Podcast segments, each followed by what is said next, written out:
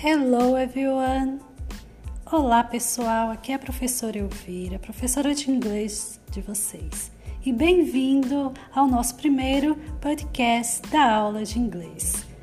Hoje nós vamos aprender sobre os personal titles, que são os pronomes de tratamentos em inglês.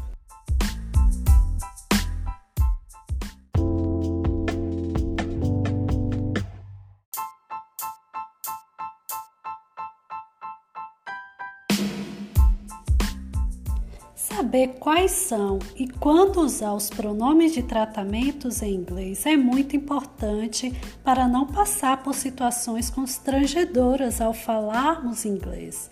Isso porque americanos e britânicos têm o costume cultural de sempre utilizar os personal titles para demonstrar respeito, formalidade ou quando vamos conversar com pessoas desconhecidas e mais velhas. Por isso, os pronomes de tratamento são usados com muita frequência. Então, vocês conseguiram perceber aí? Né? Os pronomes de tratamento servem para é, fazer com que haja mais formalidade. Né? Vamos é, cumprimentar uma pessoa mais velha, vamos, em português nós vamos chamar de senhor, de senhora, de senhorita, né? Então, dessa forma, é, a gente deve também conhecer os, pro, os pronomes de tratamentos em inglês.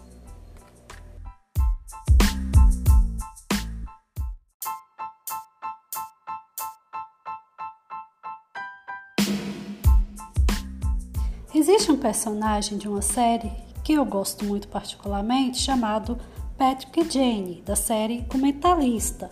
Então aqui o texto é, apresenta um exemplo, trazendo a foto desse personagem, o nome dele. Vamos ver como é que ficou utilizando o pronome de tratamento Mr. Patrick Jane. Né? M-R, M-R, M-R é a abreviação do pronome Mr., que é utilizado para homens casados ou solteiros.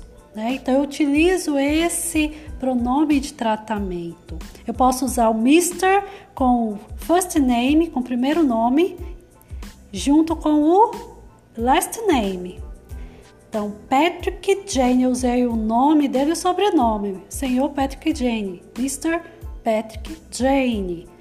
Eu só não posso dizer assim. Mr. Patrick.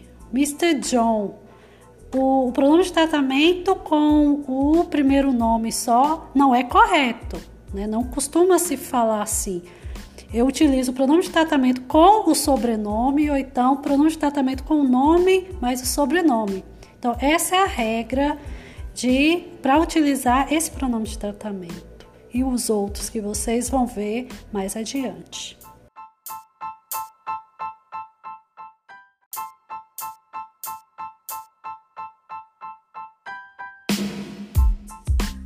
Vejamos outros exemplos.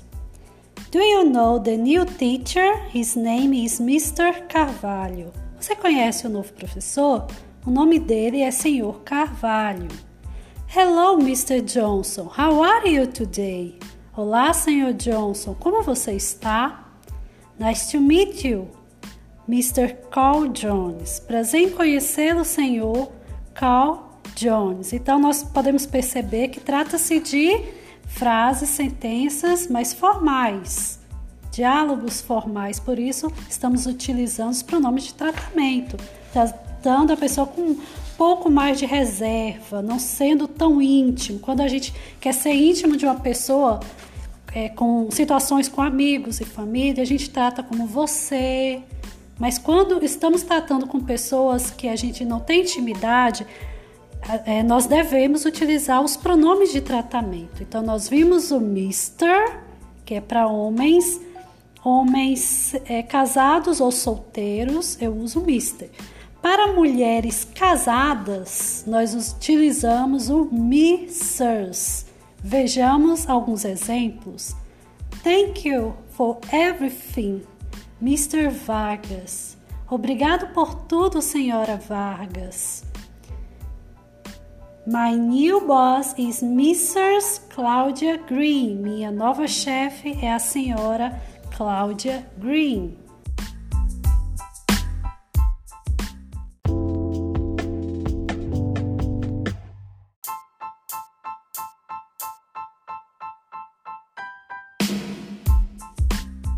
Quem já assistiu o filme Mr. e Mrs. Smith?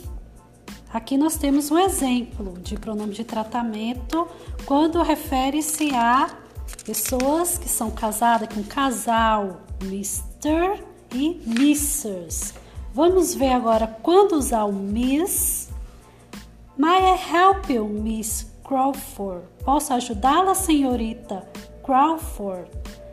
Então, também usamos para mulheres, mas quando sabemos que elas não são casadas. Então, quando nós sabemos, temos certeza que uma pessoa, uma mulher não é casada, ela é solteira, nós usamos o miss. E para mulheres casadas, nós usamos o missers.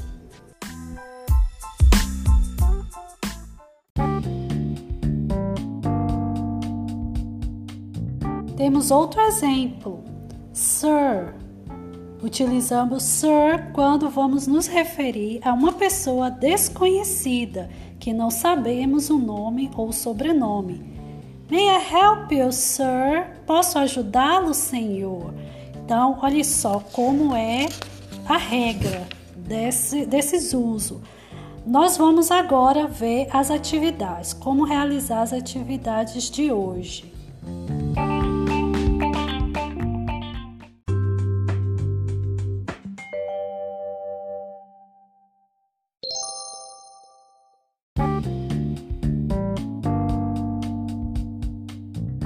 Vamos para a atividade? Let's go! Então, tá bem simples a atividade de hoje. A questão 1 pergunta: quais dessas alternativas está errada? Então, tem a letra A, B, C, né? a letra A, B e C. Há uma letra errada e duas corretas. Você vai marcar a errada. Which one is wrong? Wrong, a errada. A questão 2 para completar. Excuse me, aí tem um espaço. Aí você vai colocar, marcar se é a letra A, B, C ou D. Então, uma dessas letras está correta. Tem uma que é até possível, eu posso até considerar, mas vamos ver como vocês vão se sair nesse exercício. Qualquer coisa, qualquer dúvida, podem me procurar que eu estou à disposição de vocês. Pegue o material para acompanhar esse podcast Acompanhe junto com o material que tiver é, melhor para vocês, se é impresso, se é na tela do computador, se é pelo celular. Acompanhe que vai facilitar é, a compreensão do conteúdo. Gente, até um próximo encontro. Um beijo, tenha um ótimo dia. Bye!